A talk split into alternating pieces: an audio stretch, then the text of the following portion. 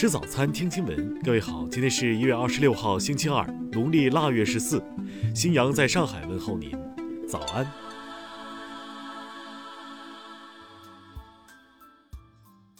首先来关注头条消息。白宫前抗疫专家伯克斯日前接受专访，谈及前政府抗疫细节，并透露特朗普感染新冠的原因。伯克斯称。白宫只有两人常戴口罩，大家对于疫情的消息十分混乱。受访中，伯克斯谈及了前政府的许多抗疫细节。他还透露，时任白宫新冠病毒小组成员时一直考虑辞职，也曾受过特朗普政府的审查。伯克斯曾因与特朗普政府抗疫观点相左而受到冷落。2020年末，他在表达退休意向的同时，主动提出愿为拜登政府再工作一段时间。听新闻早餐知天下大事。昨天下午，栖霞金矿爆炸事故现场又找到九名被困矿工，不幸均已遇难。二十二名被困矿工中，十一人生还，十人遇难，一人仍在搜寻。国家统计局数据显示，二零二零年中国 GDP 为一百零一万五千九百八十六亿元，迈上百万亿元新台阶。按不变价格计算，比二零一九年增长百分之二点三。上海市卫健委表示，已排查确诊病例的密切接触者三百八十人，除已公布的八名确诊病例外，其中三百七十一人核酸检测结果为阴性，一人尚在检测中。最高检召开发布会，强调要依法严惩侵害未成年人权益的网络犯罪，尤其是利用网络实施的性侵、诈骗未成年人等犯罪。广州白云国际机场公布，二零二零年旅客吞吐量为四千三百七十六点八万人次，中国机场首次问鼎全球机场年度客流量第一。昨天，大连市一小区公建房附近发生燃气爆炸事故，造成三人死亡、八人轻伤。海关总署发布消息。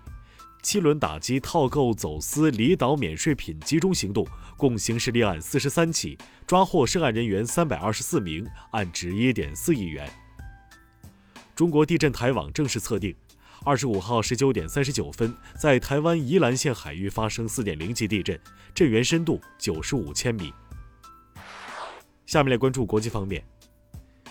近日，普京用一场冰水泡澡抢先占据了头条。为了庆祝节日，普京在接近零下二十摄氏度的严寒中完成了洗礼仪式。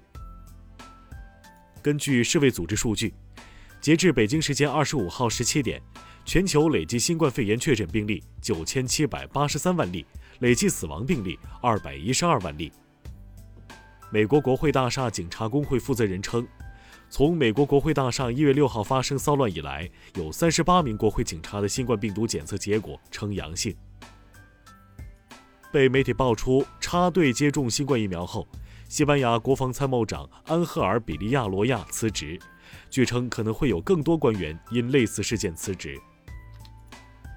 美国疾病预防控制中心新任主任二十四号首度承认，新冠疫苗数量不足以供应各州。他表示，希望一百天之后，美国将有更多产量的疫苗。近日，韩国海军一艘孙元一级潜艇在运行途中发生故障。随后被民用船只拖带回基地。韩国中央日报直言，这是这艘潜艇的耻辱。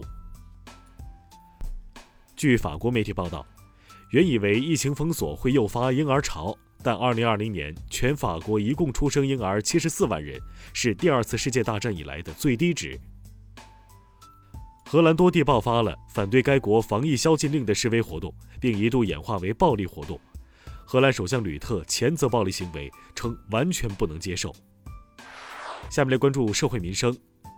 近日，武汉一班主任在教室对多名学生用戒尺打手心的视频在网上疯传，当地教育部门通报，已责成对涉事老师进行停课反省处理，并向学生和家长致歉。网友发布视频，有游客在汶川镇中遗址参观过程中不停说笑，遭到导游指责。视频引发热议，众多网友认为应当文明祭奠。河北秦皇岛一村民不配合村口防疫检查登记，驾车冲撞防疫工作人员后逃逸，目前逃逸司机已被警方控制。近日，一架由三亚飞往北京的航班上，在飞机下降过程中，一女子抽电子烟被机组人员制止并报警，该女子被处以行政拘留七天的处罚。受冬季疫情等因素影响，上海城隍庙、哈尔滨冰雪大世界、四川泸沽湖等多地多个景区发布通知，将暂停开放。下面来关注文化体育。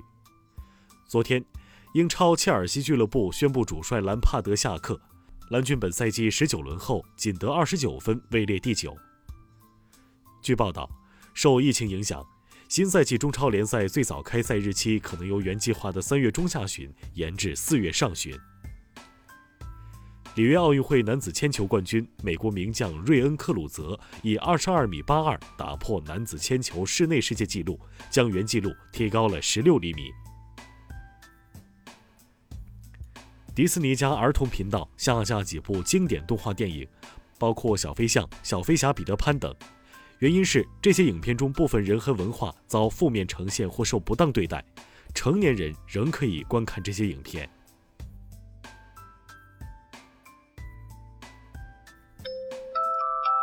以上就是今天新闻早餐的全部内容。如果您觉得节目不错，请点击再看按钮。咱们明天不见不散。